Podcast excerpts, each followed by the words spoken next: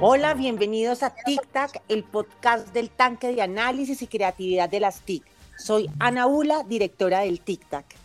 Hoy le damos inicio a nuestra segunda temporada de la serie de Fintegración, a la que hemos denominado la revolución de los criptoactivos y criptomonedas en las economías, las empresas y los usuarios. Y para ello hemos invitado a Juan Pablo Salazar, director legal y de asuntos regulatorios de Ripio. Juan Pablo es abogado, magíster en Relaciones Internacionales de la Universidad Pablo de Olavide y la Universidad Internacional de Andalucía. Cuenta con más de 12 años de experiencia en el sector privado, asesorando empresas de tecnología de la información y las comunicaciones y sector gobierno. Se ha desempeñado en diferentes cargos públicos en el despacho de la Alcaldía de Medellín, fue asesor del Gobierno Nacional de Colombia en el Ministerio TIC, ha liderado aspectos legales y regulatorios en la transformación digital de los servicios móviles en empresas TIC. Actualmente es el director legal de asuntos regulatorios en Ripio, una empresa que fomenta la economía digital en blockchain. Juan Pablo, buenas tardes. Gracias por haber aceptado nuestra invitación. ¿Cómo te encuentras el día de hoy? Hola Ana, muchas gracias por la invitación y también a TikTok y a la CCT por la, la, invitación a participar y especialmente a exponerles todo este nuevo mundo de la economía digital que viene a Colombia y que está es, haciendo grandes, grandes desarrollos y grandes proyectos en el mundo. Bueno, Juan Pablo, pues para comenzar este podcast es importante contarle a nuestros oyentes qué es esto del blockchain y cómo funciona, ya que se habla mucho de este término, pero a veces muchos no lo digerimos tan fácil y en muchas ocasiones lo interpretamos de una forma equivocada. ¿Cómo esta tecnología de blockchain está transformando la economía y los sistemas productivos, Juan Pablo? Ana, pues lo primero que hay que, explicarles a todos qué es blockchain, porque blockchain es la tecnología que la cuarta revolución industrial que está desarrollando y está generando grandes productos y servicios en todo el mundo.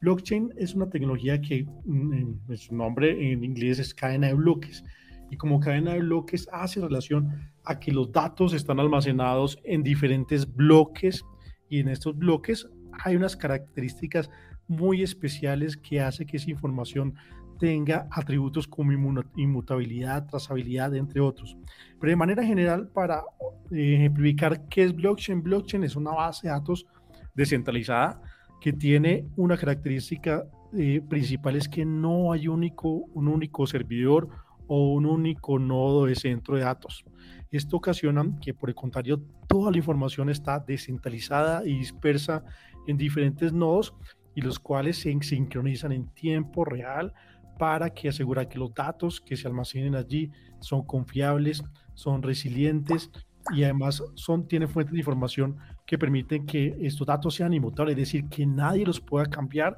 y que lo que ya, ya está almacenado tenga la confiabilidad que es una base de datos única, independiente de la cantidad de nodos que se genere. Esto hace que blockchain por sus, tenga unas características muy especiales, que sea inmutable, es decir, que los registros no se puedan alterar, dado que al almacenar un bloque, inmediatamente el algoritmo y todos los nodos se tienen que sincronizar y verificar que la copia sea idéntica y se valida por diferentes mecanismos de consenso. Eso tiene aspectos de seguridad que permite que no sea posible modificar los registros y obviamente eh, tampoco hay una autoridad central validadora que busca obviamente que ah, si la autoridad central, la, autoridad central validadora sea quien determine los criterios de validación, sino por el contrario es toda la comunidad, toda la red quien asegura cuáles son los criterios de validación de esa información en los nodos. Y además la información puede estar también encriptada o cifrada según corresponda. ah, ok. Juan Pablo, una pregunta ahí, o sea que este tema del blockchain permite, es como una herramienta también para eh, pues guardar de manera segura la información con la que contamos para evitar que se disperse o que otros tengan acceso fácil a la misma.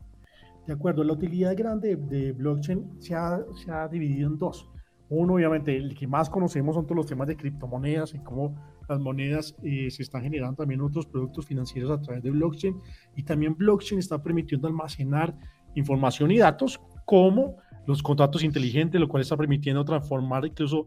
verificar temas anticorrupción en los países y ahora lo más sonado en el último, los últimos dos años, los NFTs que es una aplicación muy especial de blockchain que permite almacenar arte, almacenar eh, diferentes imágenes. Nuevamente todo esto con un contrato inteligente por detrás que asegura que sea único y, participan diferentes personas en la misma compra y adquisición de este elemento no fungible.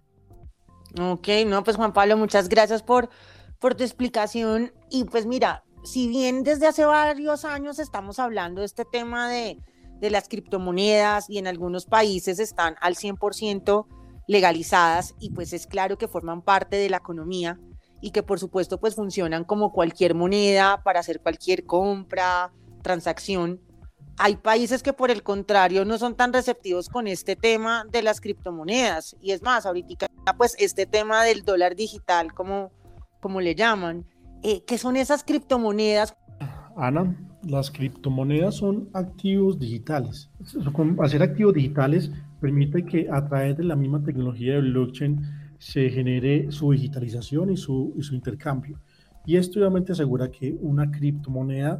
eh, que ha nacido a través de las diferentes redes de blockchain tenga, se puedan crear diferentes tipos de tokens o diferentes tipos de, activos útiles, de manera que em, diferentes comunidades han creado criptomonedas como blockchain, perdón, como Bitcoin, como Ether y como Litecoin, etcétera, y los cuales estas criptomonedas han asegurado que las transacciones sean eh, múltiples y sea el único método en este momento universal que asegura que es 24 horas, 7 días a la, semana, estén disponibles para que cualquier persona pueda transarle y cambiarlo por otra moneda eh, de otra cripto o por un valor eh, de moneda fiat tal y como es peso, peso colombiano o el, dólar el, dólar americano. Así las cosas, las criptomonedas han llegado para quedarse y son elementos como activos que las personas pueden adquirir así como le damos valor a la moneda, así como en el pasado también hemos tenido otros activos de los que le hemos dado valor,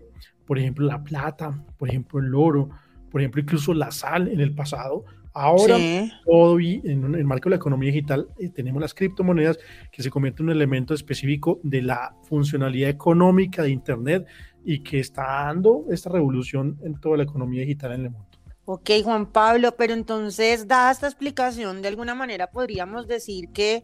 las criptomonedas reemplazarán a las monedas de curso legal? No, y esa es muy buena pregunta porque lo explicabas hace un momento recientemente Estados Unidos publicó, el, el, presidente Biden publicó un decreto en el cual mencionaba que Estados Unidos tiene que llevar la delantera materia de regulación de criptomonedas o criptoactivos. Esto hace que no, la moneda de curso legal no va a desaparecer porque la moneda que tenemos en nuestros países conforme con la ley,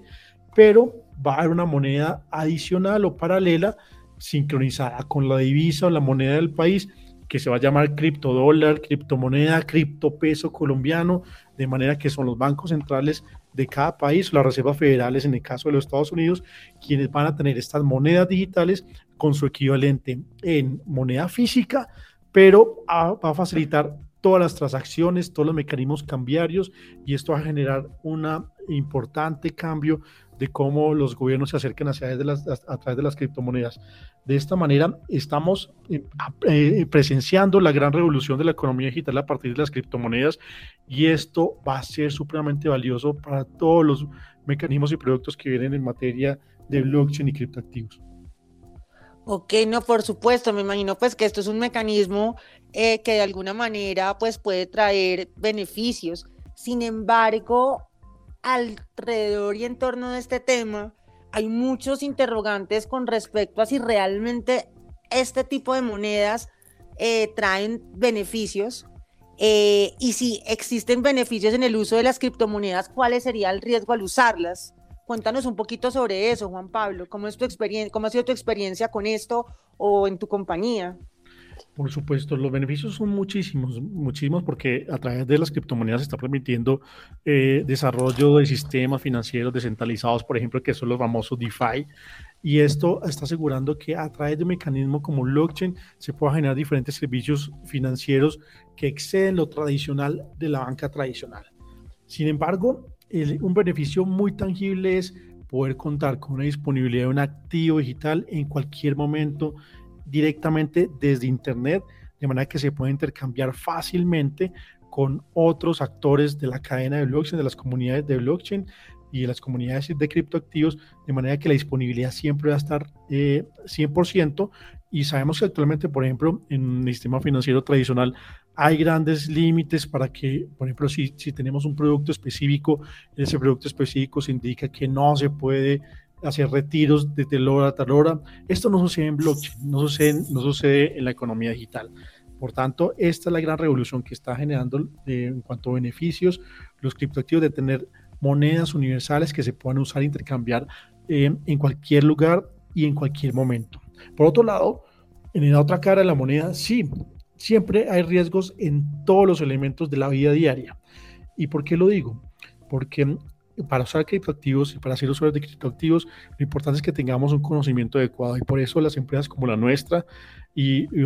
otras tantas tienen sus propios eh, centros de información, centros de educación al usuario para que el usuario también entienda cómo debe hacer las transacciones y operaciones en blockchain, pero especialmente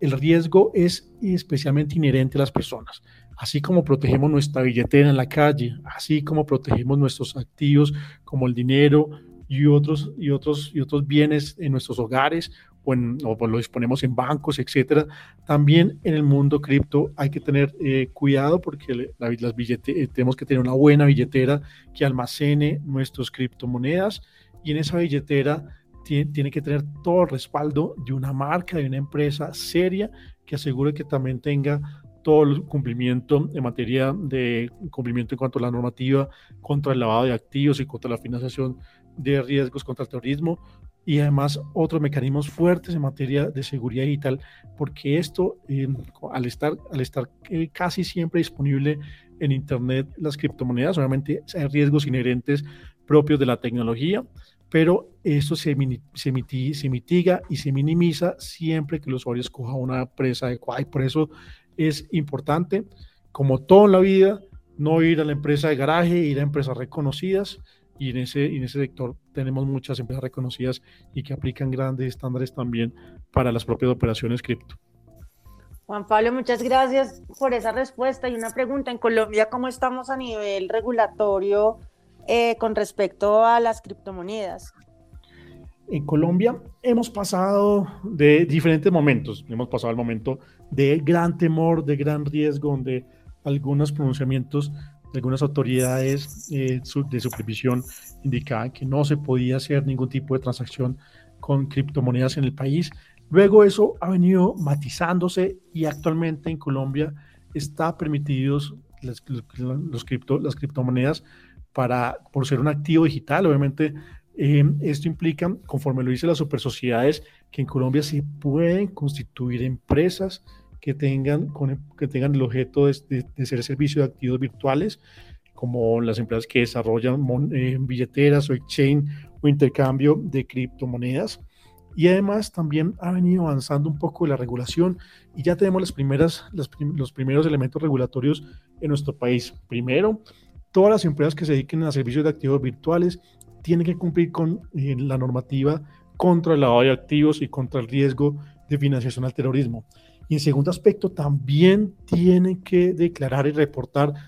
todas las actividades sospechosas que se puedan presentar y además algunos elementos y actividades y, datos transaccionales que se tienen que reportar a la UIAF. Como verás, ya tenemos esas dos específicas regulaciones que ya están en Colombia y que obviamente son pasos importantes a todas las reglas claras que tiene que tener este sector, pero además también se ha tenido pronunciamientos muy claves de la DIAN, por ejemplo, la Junta Central de Contadores, donde se indica que si un usuario tiene cripto, tiene que reportarlo ante la DIAN en su respectiva declaración de renta y además en la contabilidad de las empresas y la, contabilidad general de todas las personas, pues sean jurídicas o naturales, ya también la Junta Central de Contadores indicó cómo se debe imputar o se debe atribuir todo el manejo cripto en la contabilidad todos estos son los elementos que tenemos de regulación y vamos a seguir esperando más regulación que sea clara porque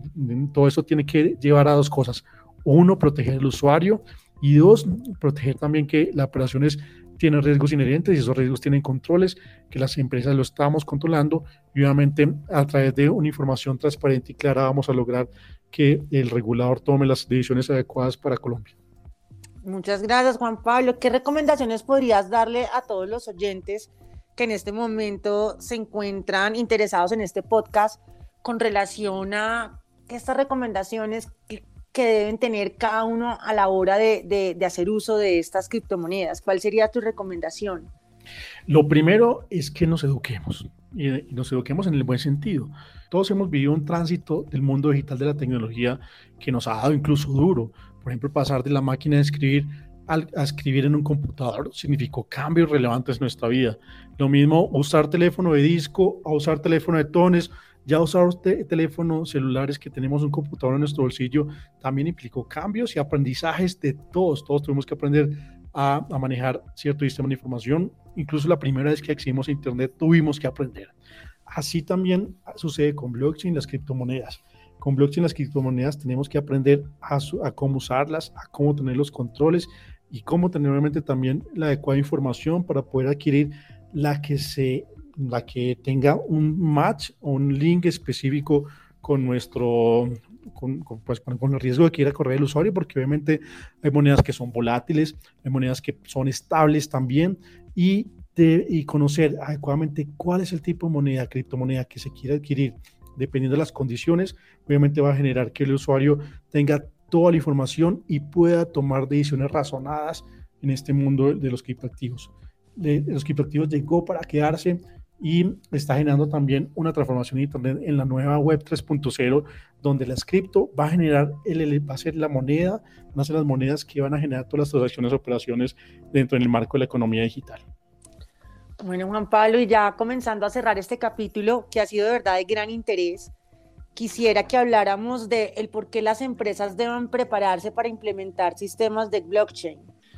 Las empresas tienen que prepararse porque viene una transformación muy fuerte, no solo de los de sistema financiero, sino también de Internet.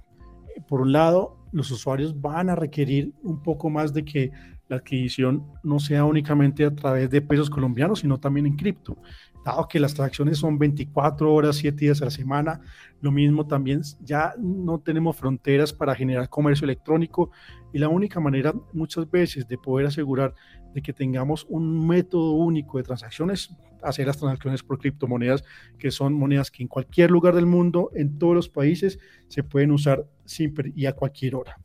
Y el segundo aspecto, toda la transformación del sistema financiero va a llevar a que los métodos de pago cambien. Y esa transición la estamos viendo donde ya algunos comercios empiezan a aceptar cripto como método de pago y esto va a seguir siendo en, un mecanismo, en un método acelerado, de manera que a través de em, la web 3.0, que va a transformar obviamente todos los, todas las plataformas que conocemos actualmente en, nuestra, en, nuestro, en nuestro Internet, va a facilitar que esas operaciones de comercio electrónico, esas operaciones que realizamos también en el metaverso, sean a través de cripto como mecanismo de pago también para todas las operaciones que desarrollemos en el mundo de Internet. Entonces las empresas se tienen que también preparar, no solo los, las personas eh, físicas o las personas naturales, sino también las empresas en, en conocer primero todos esos desafíos que están llegando de la economía digital y especialmente cómo esos desafíos de la economía digital se pueden eh, incorporar dentro de la estrategia de las compañías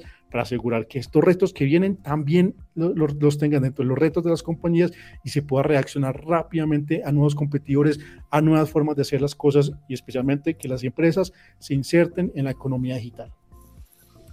Pues Juan Pablo, mira, muchísimas gracias por haber aceptado nuestra invitación el día de hoy. No sé si tengas algo más para decirle a nuestros oyentes con relación a, esta revolución de los criptoactivos y criptomonedas en las empresas y los usuarios. No sé si quieras decir algo más al respecto.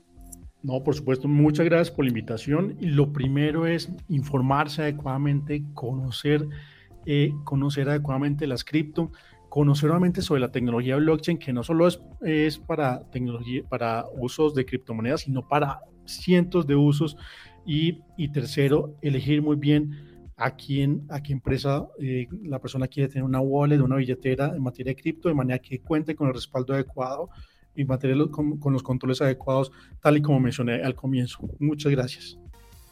No, a ti Juan Pablo, pues a todos nuestros oyentes, gracias por acompañarnos en un capítulo más de la serie de Fintegración. No olviden seguirnos en nuestra cuenta de Twitter, arroba tic-tac, rayo al piso, CCIT, arroba sobancaria y por supuesto, recuerden que pueden visitar la página www.integración.com para acceder a más contenido de interés. Hasta un próximo capítulo, hasta luego.